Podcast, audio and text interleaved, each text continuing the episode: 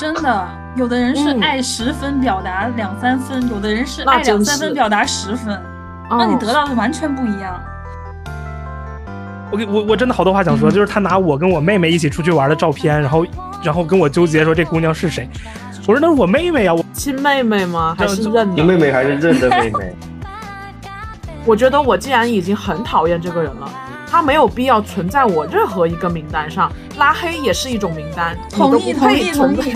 对你都不配不配存在在我的拉黑单上，我会直接把我很讨厌的人删掉。就双方还有爱吧，但是。是我这边觉得有点看不到未来了。Hello，大家好，这里是罗丧尸和金子的客厅，我是罗丧尸。Hello，我是金子。Hello，我是阿都。Hello，我是西雾。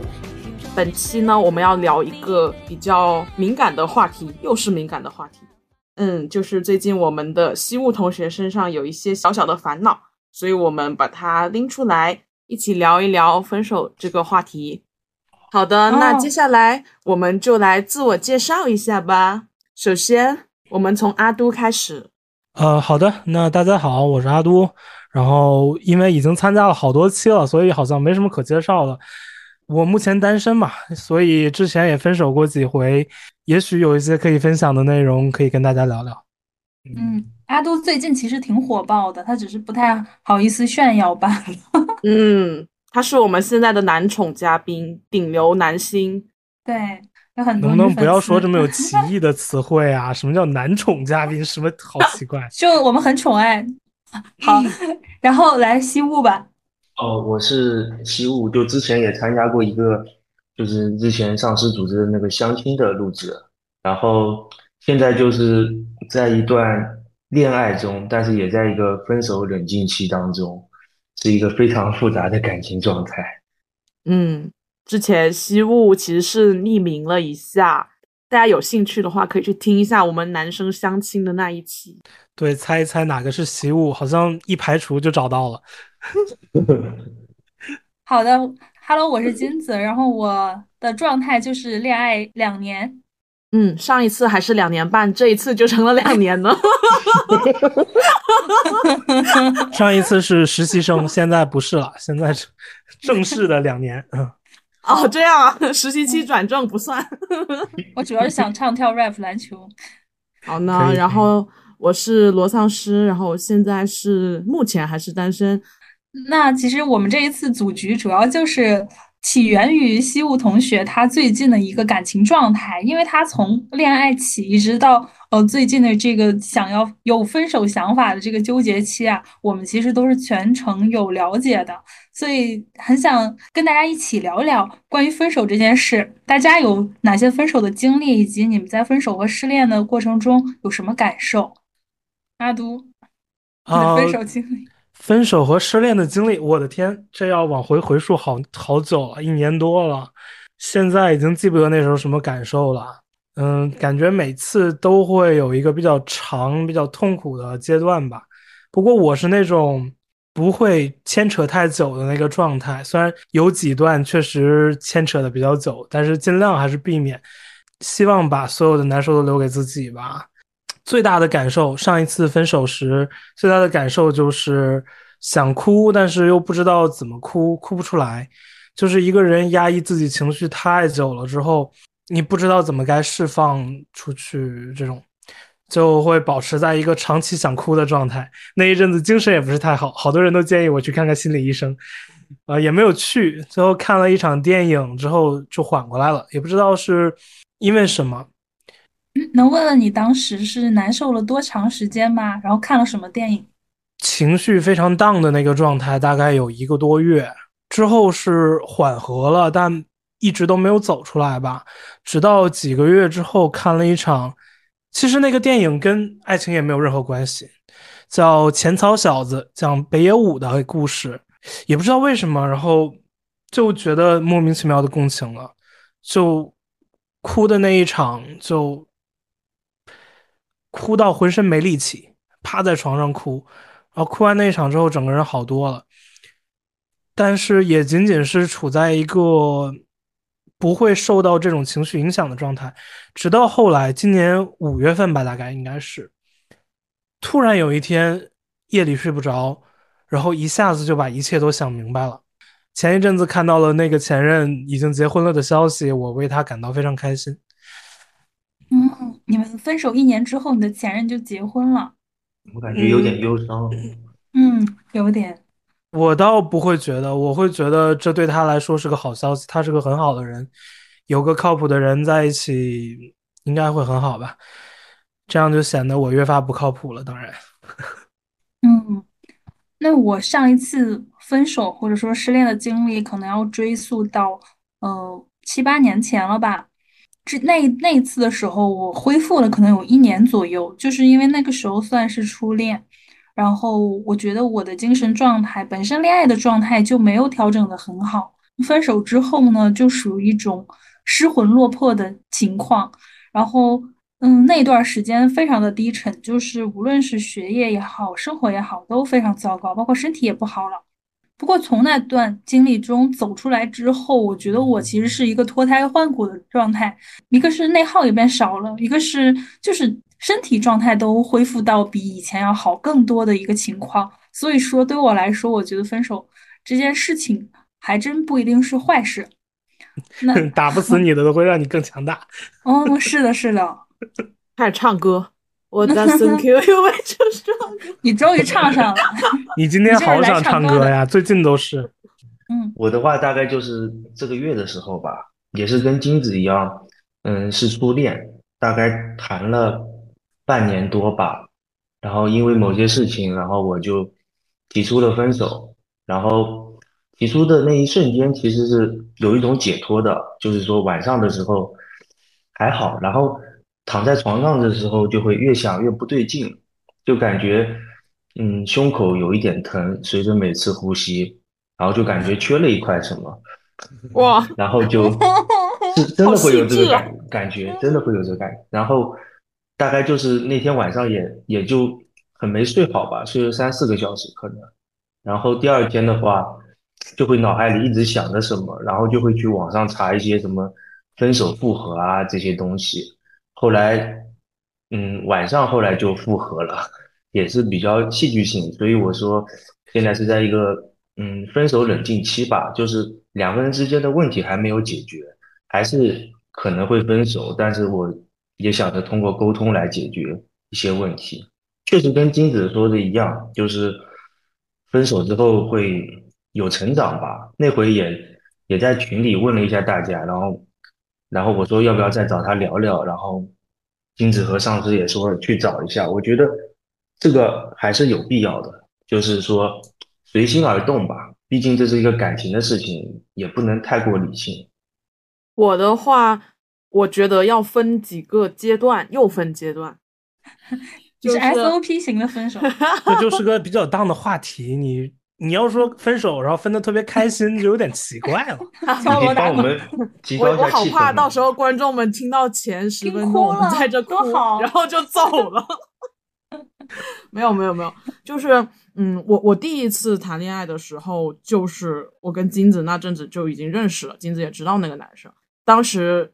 他跟我说要分手，也是在街上，就是很冷的街上。我就那天我就已经感受到要分手了，然后我就一直很冷脸。最后是人家提的，要么我们分手吧。所以最后人家把我就是呃送回了学校，然后在楼下告别了最后一次。然后上了宿舍楼以后，我就开始每个每个宿舍房间我就去敲门哭。就是 大哭，哇哇大哭。我我有去金子宿舍哭吗？我忘了，好像没有。嗯，有说过，但是我不记得你去我们宿舍哭。反正就 对，当时有另一个朋友经常去我宿舍哭。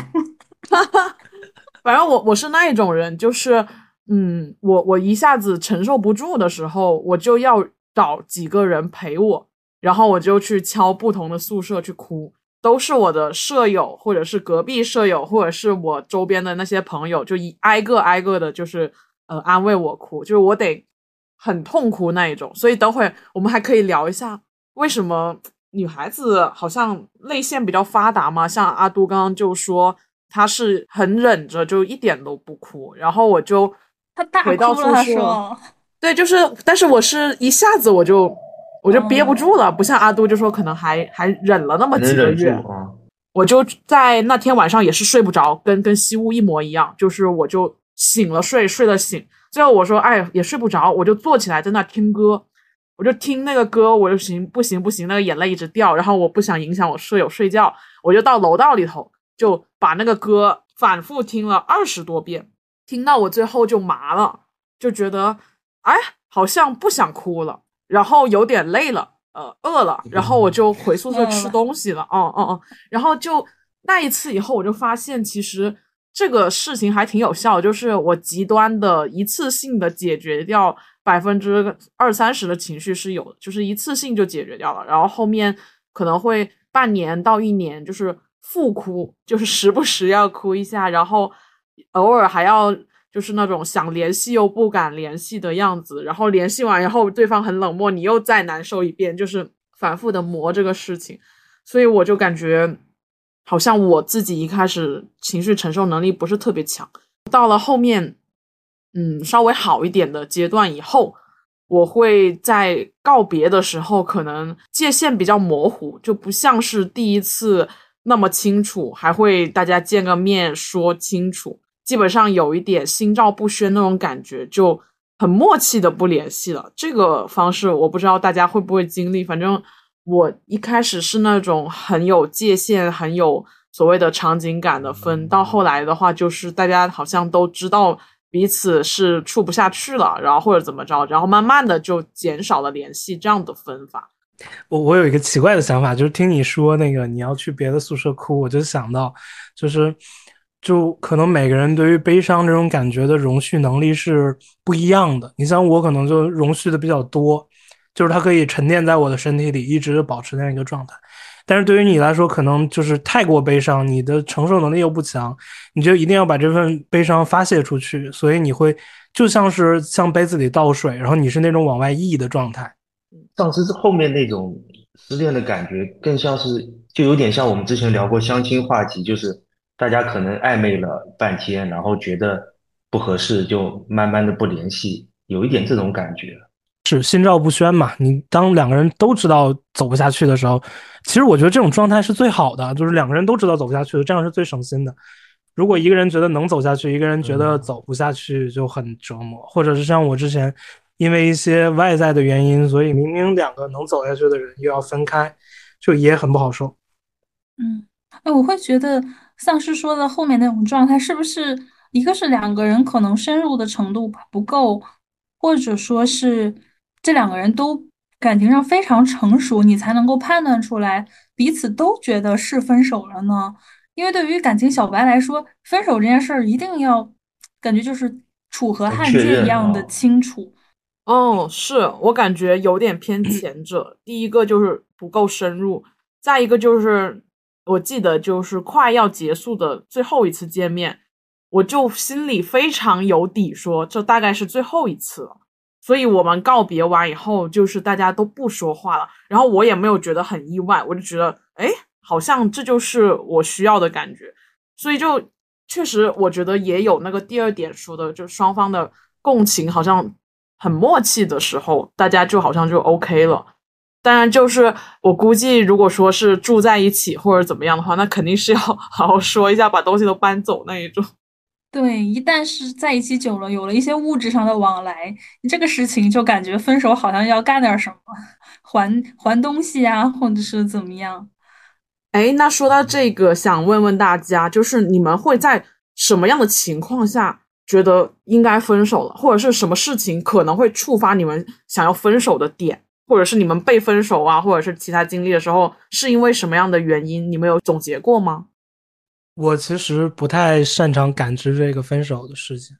嗯，之前的每次分手吧，都啊、状态都不太一样，但是总感觉有一点被逼无奈的意思。像我第一次分手，是因为出去读书之后，也就没有再见面的时间了，没有再见面的机会了，哪怕联系都变成了一个很罕见，因为隔着时差，会变成一个很罕见的东西，就会很奇怪。第二次分手的时候，可能就因为是异地嘛，所以也是那种就是不会再有任何相见的状态。第三次是因为一些硬性的外在条件导致的分手，所以就是两个人都知道这个事儿，他从根根子上这些这个这个分歧这个问题解决不了，就一定没有办法再走下去，就会觉得那在这种。事情进行发展不下去的时候，就已经明确的知道没有未来的时候，就会就会分手吧，大概是这样。哇，原来你已经有这么多经验了。你的关注点为什么在这儿啊？这么多经验啊！我只不过谈了几场恋爱而已。你算算，上次节目聊天的时候，感觉你跟我是差不多的，但是就是没想到 真人不露相。哎，聊正题，聊正题。怎么这句话出来就不悲伤了？我很认真的来讨论一个分手的问题，你在这关注我谈了几次恋爱，因为已经是你的粉丝了。对呀，我们这种粉丝肯定是要关注爱豆的动态的。就是本来阿都已经铺垫好那个悲伤氛围了，然后杀了我吧，真的，直接一个节目效果，节目效果。那我说一下，我就要说了，那你要反思一下，你为什么只谈了一次恋爱？完了，不要惹怒男明星，互相伤害，打起来，互相伤害吧！我的天，互相伤害，互相伤害。继续说，就是我觉得首先就是原则性问题吧，比如说出轨、一些什么欠钱啊这种，肯定是要分手的。然后另外一个，我觉得就是两个人之间他三观的冲突，然后。在相处当中有三观的冲突会消耗你们爱的能量吧？如果平时爱的能量积累的不够多的话，反而是冲突消耗的能量多，久而久之就会有一方会提出分手吧。嗯，那金子老师说吧。嗯，我其实我每次分手都是我主动提的。我觉得什么时候该分手了？我想一下，就是我已经感觉到我跟这个人没有继续的可能。这个没有可能呢？其实主要的来源还是来源于我的内在，内在已经觉得完全不想和这个人有未来，所以才会产生这样的行为。有细化的吗？比如说细化的，姐，比如说像他说什么年龄啊，或者外在呀这种，嗯，应该就是逐渐没感觉吧？金枝老师的意思是？我我发现还真的是女士说的是那种比较抽象的，其实他那个都解释一下就是不爱了嘛。哦，对，都有，有的是因为异地，有的是因为年龄，嗯，有的是因为不爱了，就是各种各样的理由。但是总之就是，我觉得跟这个人在一起没有没有可能，主要还是因为不爱。因为如果你真喜欢的话，就像阿都刚说那个情况，那个异国怎么了？异地怎么了？这为什么就不能谈恋爱呢？我身边的这种异国的还维持好多年感情的是不少，就是回国就结婚了，嗯。就给我留点面子吧，为我这个容易移情别恋、容易这个容易容易什么的人留点面子吧，真的。什么鬼？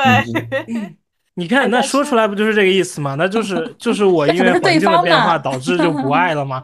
然后就然后就就分开了嘛？那你就是这个意思嘛？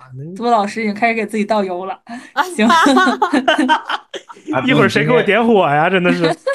你今天要一比三吗？哎。但是像林桑，他之前分手也是说是异地，他就觉得异地这个事情就没有实体感，好像给不了对方什么，所以他就会异地分手。但是如果是我的话，我是觉得异地这个事，我跟金子是一样，我就觉得没什么呀，那可以一个月见一次，或者半年见一次，或者两个人去某个新的地方旅游，就总有办法见到。就异地这个事情，我倒觉得，嗯，不是我要分手的关键因素。然后我之前其实经常都是那个被分手的那一方。第一个呢，是因为我确实之前不是很会爱别人，就我我自己还是比较自我的。就比如说出门的时候，对方是比如说有有一些呼吸道的一些疾病或者怎么样，但是我是没有意识说要给人家戴个口罩。就是其实有时候如果你是。照顾对方的话，你可能会帮助他们，或者是呃多看一点东西，多带一点东西，就照顾到对方。但是我以前是没有这根弦的。然后再一个就是，我可能在出去玩啊或者怎么样的时候，其实很多细节都顾不到。就我自己总结的时候，我会觉得第一次我是确实不太知道怎么样谈恋爱，所以人家后期就慢慢不喜欢我了，或者是去找别人了，我觉得也很正常。但是，一般这种时候，人家是不会说的，不会说我已经放弃你了，我要找别人了。他只会说我不喜欢你了，我不爱你了，所以他就会提出分手。然后到了中期的时候，有时候是因为别人觉得我们认识的渠道不对。我有一阵子是在社交软件上去认识人的，然后。人家明明都跟我就是相处了，然后他自己过不了自己那一关，觉得说不行，你这个女孩是社交软件认识的，不太正经，然后最后还是会走到那一头。我觉得这个原因在我这里很小，但没想到竟然是人家很大的一个点。包括我周边有些人，他结婚的时候明明就是社交软件认识的，但他就说是朋友吃饭介绍认识的，就好像大家很不不喜欢启齿这件事情，就是好像社交软件这个途径不好一样。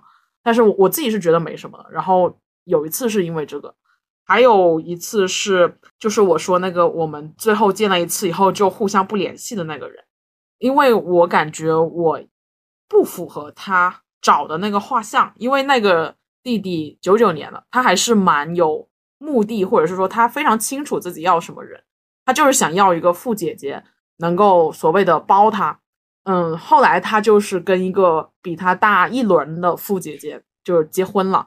然后现在过得也很好，所以我觉得他当时应该是目的就很明确，而我没有这样的任何的经济基础也没有，情绪基础也没有，就是什么都没有。所以我们相处的过程中，我就会总觉得我们之间是差点什么。虽然我们有火花，有各种情感流动，但是这些东西没有垫上，所以最后导致我们都知道这个事情是关键。所以当那个傅姐姐出现的时候，我就已经意识到我们不可能走下去了。然后最后也。很顺其自然的，他就是跟人家结婚了。上一次是因为我从杭州离开了，可能这时候你说是异地也有可能，但是我自己的话，我是觉得异地无所谓。但是男生那一方好像觉得不太行，所以在他知道我要回北京了之后，他就开始去相亲了。这个事情我也知道，然后我就知道可能他对于这个感情是没什么信心的，所以就就不太那个往这方面去聊了。我感觉中间那一段好奇葩呀！就是，那你自己去社交软件上认识人，不是自己选的吗？选完之后又反悔呀，这个人好奇怪呀！哎，我觉得好像好多人他对这个事情并不自洽，就是他可能有贼心没贼胆，有点是这种感觉，就是他觉得社交软件是个新东西，但是他又不信任社交软件上认识的人，传统观念和新的一些理念打架，然后导致了。两个人的感情是因为一些观念上的碰撞而裂开的，我感觉是这样。是 难听点的翻译一下就是没活明白，自己不自洽。我倒觉得那个找找富富姐姐那个，哇，那个是真的目的很明确啊。嗯，很吓人，人家活得多清醒。对，就有一种别人活明白了也得分手，别人活不明白也得分手。非常悲观，哎，我想知道那个男生的优势是什么呀？怎么找的富婆啊？情绪价值很高吗？我我发现这个事情，你想，富姐姐她很久很久没有谈恋爱了，然后自己什么都不缺，也不缺经济基础，也不缺呃社会地位，她缺的就是有人关心她。那这时候你要是 对有一点这个基底。其实就可以，那个弟弟其实还蛮机灵的。就比如说我自己工作的时候，有一次我要赶高铁，我从北京的南边到北京的北边清河站去搭车，然后要一个半小时吧。当天早上其实已经有点起晚了，坐地铁虽然我们没钱啊，你想学生也没钱，我也没钱，然后我们就坐地铁去清河的。然后他全程就是我说一个半小时呢，你还得回。天津，因为他当天要回天津，他说没事儿啊，我先把你送过去，然后我再回那个南站那边去坐天津的车。你就会感觉他这个时间消耗其实还蛮多的，但是他他就很愿意去做这种事情，而且因为快赶不上车了嘛，他就会跟你说，嗯，不要着急，我们只要想着自己一定能行，你就一定赶得上。结果最后我们到那个清河站的时候，已经就剩十分钟了，我就用跑的。就最后六分钟的时候进了站口，然后最后四分钟的时候上了那个车。然后他就说：“嘿嘿，我就说吧，只要我们有这个理念，我们一定能行。就是你，你知道那种小弟弟，他对该有的都有，就是也会陪你，也会给你啊心理安慰，还会让你认定自己做的事情是可以。就是他这整个人的画像确实很适合那个富姐姐，富婆非常会提供情感按摩，我感觉。对，他是个很懂怎么爱别人的人。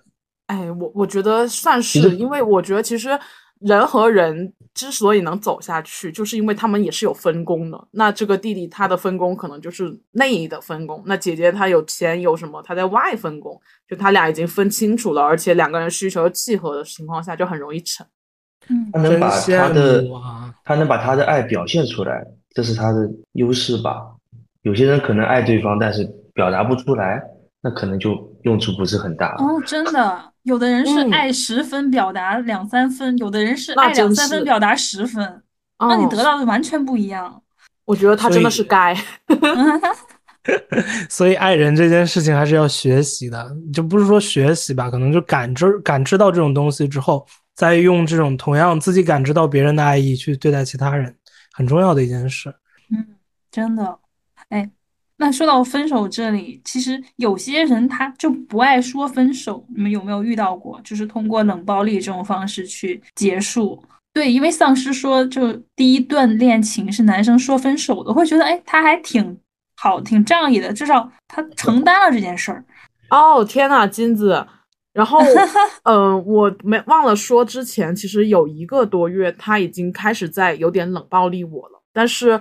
我并不知道这个冷暴力是为什么，我以为是放假春节在家，大家联系不深，所以你你过年也不太找我，我以为是这样。但见了面以后，你会发现他真的是冷暴力。然后再说到你这个承担这件事情，我怀疑他一开始是不想承担这个所谓讲分手这件事情，所以他先用冷暴力来让想试图让我说，结果我并没有说出口，直到最后我们那时候是大冬天了。很冷，就跟最近一样冷，零下十几度。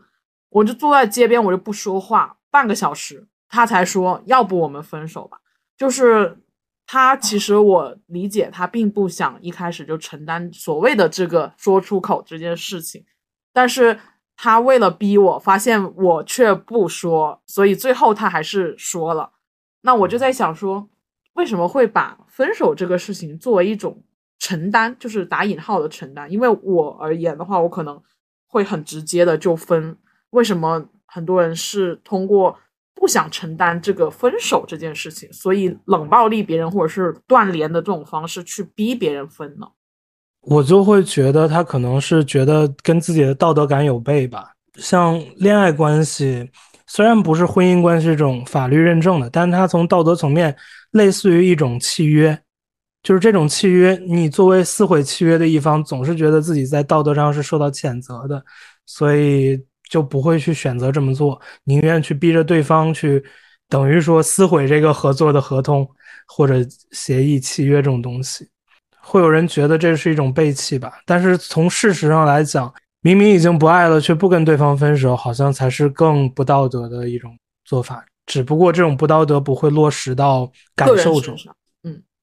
对，我来提供一下那个另外一个视角吧，就是我最近有个朋友，他也是，他跟他女朋友也是像金子这样，觉得就是看不到未来，可能走不下去。他确实也是不愿意提分手，因为他觉得他提他会有很强的愧疚感、负罪感。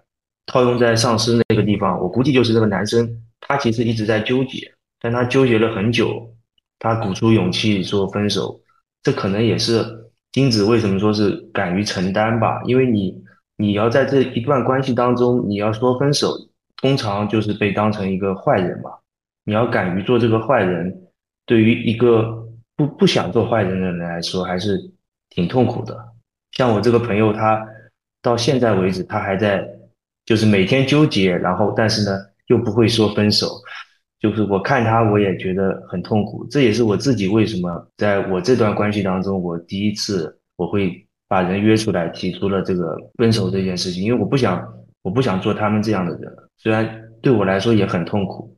嗯，其实我觉得说分手这件事情对于女生来说真的要很容易，尤其是有些时候啊，就大多数女生啊，她说分手可能还是指不是真的要分手，而是通过分手去试一下，对，闹一下，哎，结果可能就真，哎，人家就说正好我也要分手，好的，那就然后这个女生可能就更崩溃了。这个是通常来说的情况啊。那男生提分手呢，相对来说就少，而且一般来说男生要提分手吧，就是很果断的，就是。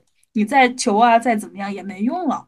我觉得这个好像是两性之间不是很一样的一个点。你说这个，我就在想啊，有没有一种可能，这个男的就是想说，我就是故意压抑你，然后你在这闹的时候正中下怀，然后我就不是罪人了。同时，分手是你提的，我还为自己开脱了。他是这个意思，是吧？来，这个这个我来承认一下，确实是会有这种情况的，确实会有，但是。我是这样的，我之前有一任，就是刚刚也提到了，他就是非常爱说分手什么的，动不动拉黑啊，动不动这种闹分手，作，我就对，就就是也不是说作，他其实是一个很情绪上比较内敛，但是又但是他又忍不住那种，你就很难说，他会他会偷偷看我手机的聊天记录，然后他会偷偷看我那个硬盘里的照片。他会觉得哪个是哪个是惹他不高兴，然后他不会直接说出来。有的时候，哦，会会忍很久，忍到忍不了了，然后再跟跟我说。哦，我会觉得，就爱说分手的人，他有一个特点，就是比较没有安全感，在这段感情里，他老想通过这个方法试你到底是不是真的。太可怕了，就是拿这个好伤害人呢。我给我我真的好多话想说，就是他拿我跟我妹妹一起出去玩的照片，然后然后跟我纠结说这姑娘是谁。我说那是我妹妹呀，我能怎么着，对不对？亲妹妹吗？还是认的？亲妹妹还是认的妹妹？是我舅家的妹 妹，是我真的妹妹，不是什么认的那种奇怪关系。就说这种情况下，他他一他会偷偷看，他不会告诉我；其次看完之后，他会忍着不直接说，直到想生气的时候来跟你说这个事情。翻旧账。哦。然后还会出现什么情况呢？比如说。他第一次跟我闹分手的时候，我就跟他说：“你不要这样做，就是除非你真的想跟我分手，不然不要这样跟我说。”然后我甚至还就是说这样的话，就是你可以这样试着，但是我一定不会忍受到第第三次。就如果你第三次跟我闹分手，我一定会跟你分手的。然后他闹到了第三次，当然，当然，而且乱七八糟的事情，拉黑啊什么的多的去。那你是第几次分的？大概第三次或者第四次吧。大概所以可是跟异地啊有关系吗？还是什么硬性条件？也有一点关系，因为那样就不会见面了嘛。因为不在一个城市，不在一个空间你，就不见面了。确实，嗯嗯。哎，金子，那你自己老是说是主动提的那一方，你当时的心态是想要闹，还是觉得就该分呢？嗯，其实每次说分手的话，你是心里想分的，但是。就跟吸物似的，其实当你们两个的情感还相对来说连接比较紧的时候，你说分，其实分不掉，分不干净，因为可能对方就觉得还好。那你说分吧，其实一般来说说分手的人，他如果不是决绝的说分，他第二天他又好了，比如拉黑你了，第二天可能又来找你了，或者说你一找他，他过了会儿就把台阶给下来了。所以说，其实有时候，有些时候呢，这个分不分又取决于说分手的这个人他到底有多坚定。哦，对对。那我问你们哦，就是你们对于这个拉黑、删除或者是提分手，你们不觉得这件事情很伤害感感情吗？那可以随便就这么说吗？因为我自己是不会随意这样做的，我觉得有点伤人。你们是为什么会这么去做呢？我当时提出那个，就是因为我觉得这种这种行为不可取。那如果现在拿这种分手做要挟，以后如果结了婚，就会拿离婚做要挟。就是所有这种闹，就是吵架，我觉得可以接受，闹也可以接受，但不能闹一下就闹到说我们要分开或者怎么样的这种这种状态。对，哦，对对对，就是我可以接受咱们俩在就是感情中有任何的。这种冲突或者怎样，这因为这些是问题要解决的，但唯独分开这一点是无法解决的。一旦这个问题被提出了，就是不可弥合的裂痕。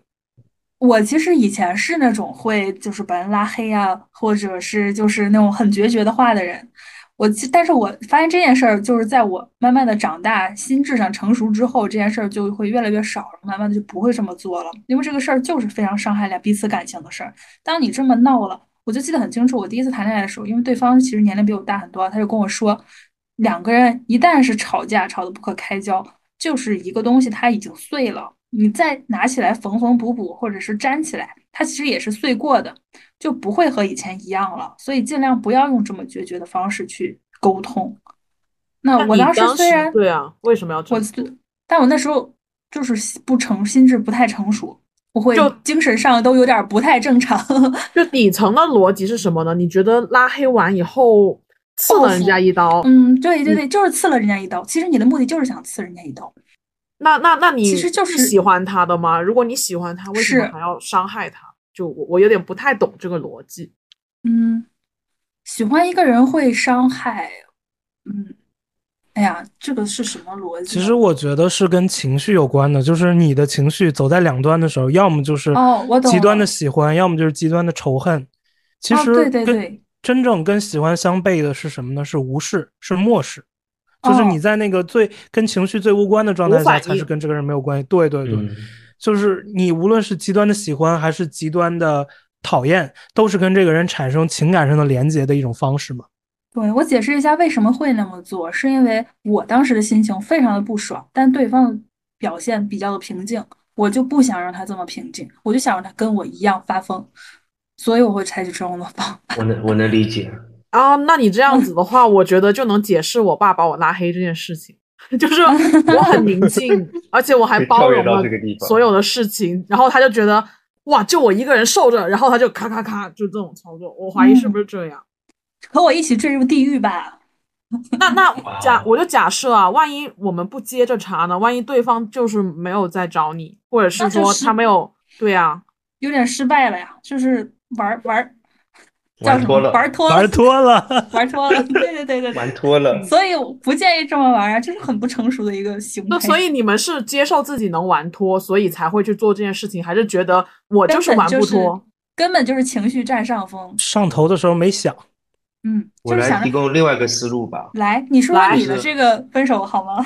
我们很想。我的分，其实我的分手跟金子老师说的很像，就是说我们啊会觉得，就是爱慢慢在消失，但是呢，有点看不到未来啊。然后那时候你会提出分手，但是但是其实那时候两个人连接还是非常紧密的，就是说你还是内心深处还是很关注他的，只不过你你短时间你的那个理性是占上风的，然后那时候对方一复合，你就或者我提我我自己也会提出复合，那就同意了。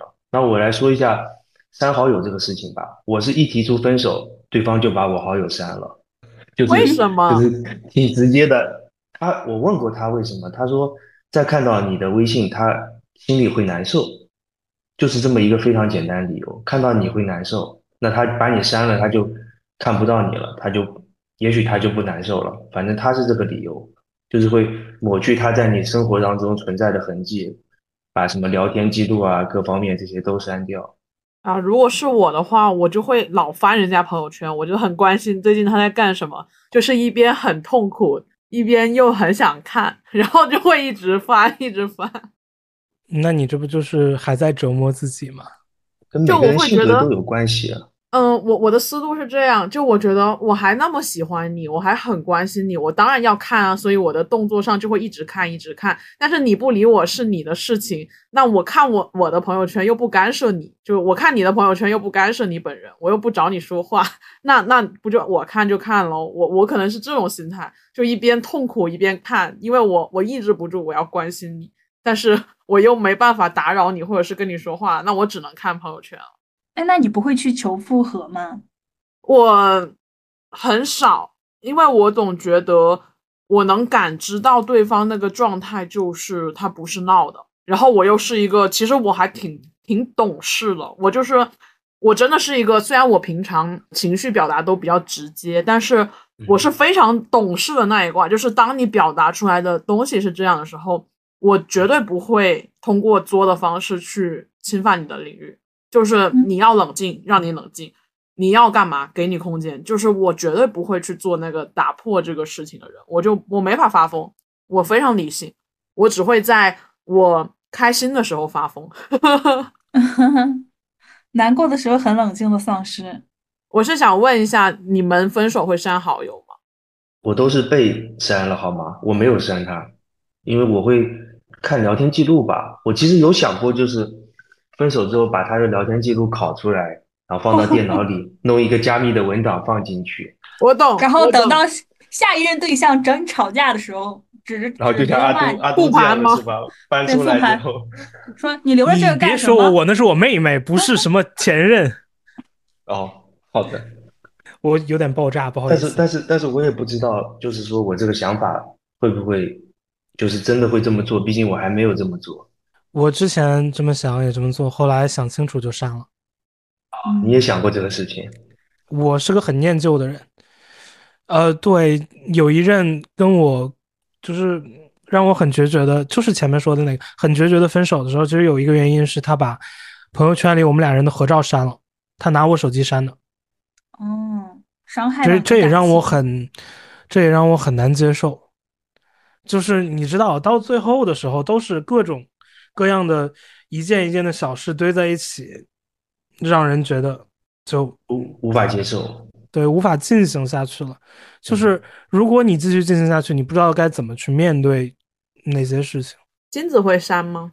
嗯，我没有哎，但我你会留会屏，我会屏蔽，哦 但是我会觉得，啊，我不想看，但是可能一年偶尔看一眼，啊？留一个口，对，看一眼就还活着吗？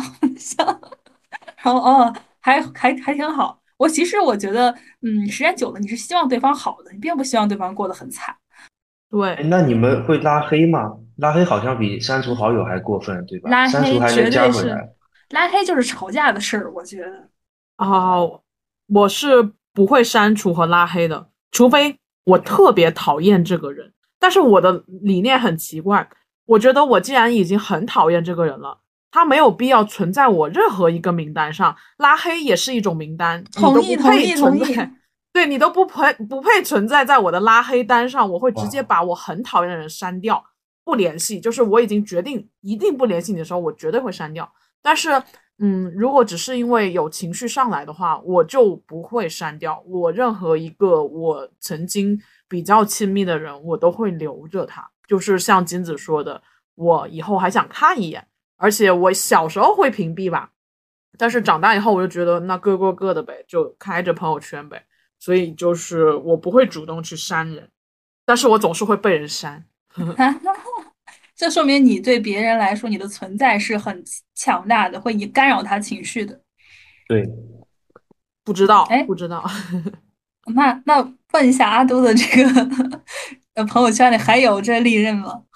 呃，呃，嗯，能说吗？嗯要不是到时候能说讲也行能。说，我就是怕影响你下一任。我有点迟疑，不会影响下一任，我跟下一任也会坦白嘛。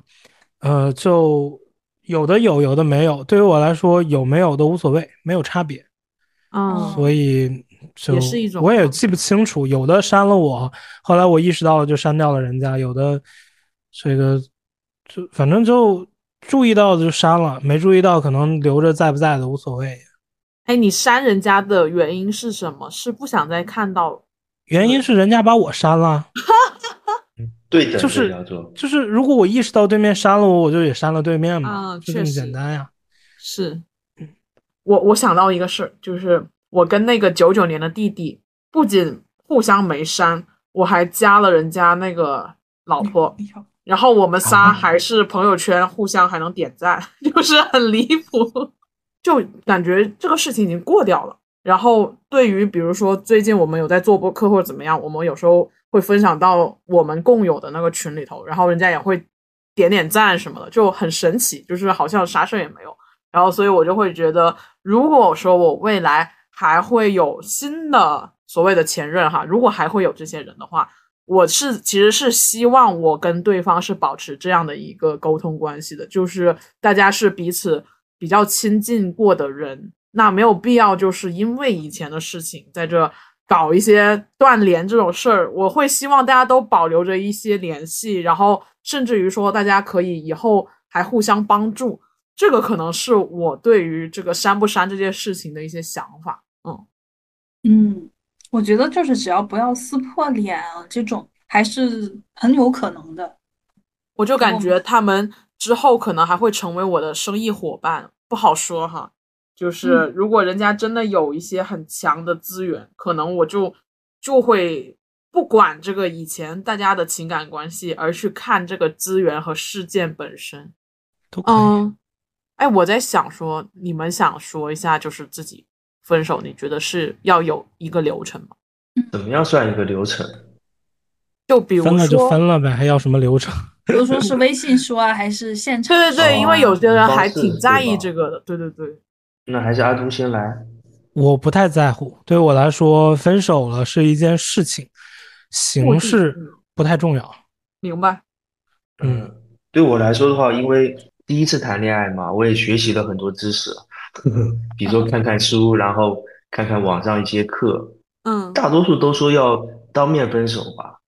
我我分手也是当面分手的，因为我会觉得分手的时候是一次非常非常深入沟通的机会吧。因为你看那个综艺《再见爱人》里面，基本上他们都是直到要离婚了才会说把很多之前的一些情感、一些想法都说出来，然后可能还能化解点误会。说到底还就不一定能分手。如果说是当面说的话，因为你微信，不管是微信还是语音，都会损失很多人类的情感，或者说嗯沟通上会产生一些误解吧。我是这么觉得的。挺好的。是。那你们分手面见面聊完之后，那你还送他回地铁站、回家什么的吗？我那次是送他回家了，但是我觉得他可能都没有意识到是分手，哦反，正就是感觉两个人没有在一个频道上的。他以为你只是吵架。对，可能他以为只是我是把他以前的一些不好的点或者我做的不够的点说出来，重新说了一遍。对，当然哎我觉得这个还挺神奇真的会，即使真的分手，我也会把他送回家的。那你们感觉好像不在一个频道啊，就是分手这件事情。呃，一直以来就就是会有这种感觉，因为就像金子老师说的那个，就双方还有爱吧，但是是我这边觉得有点看不到未来了，可能他还觉得这样就足够了。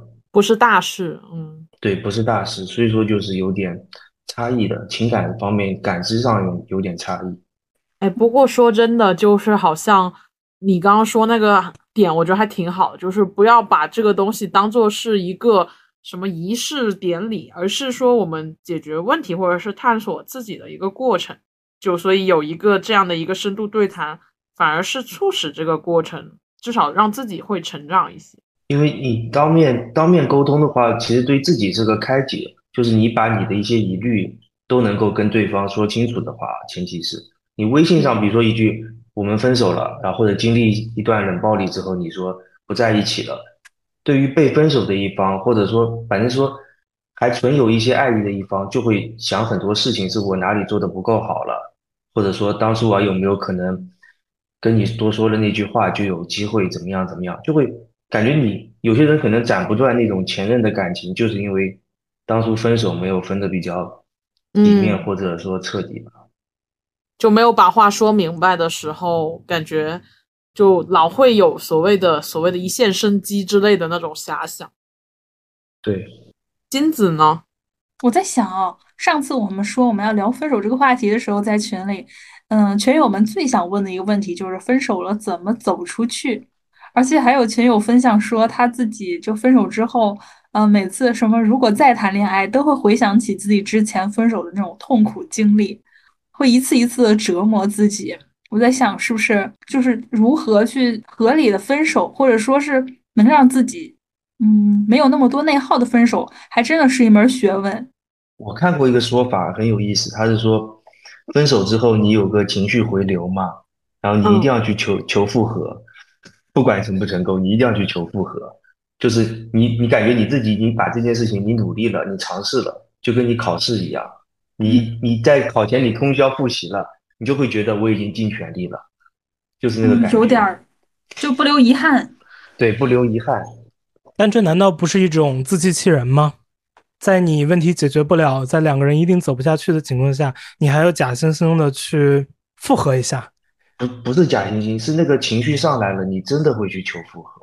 然后呢？然后复合了又能怎么样呢？直到下一次问题再次爆发出来，然后再分手吗？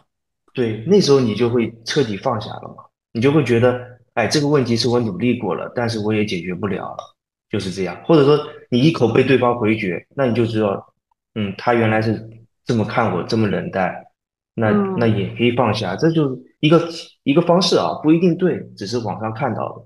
就好像还是要把这个这份情给用完。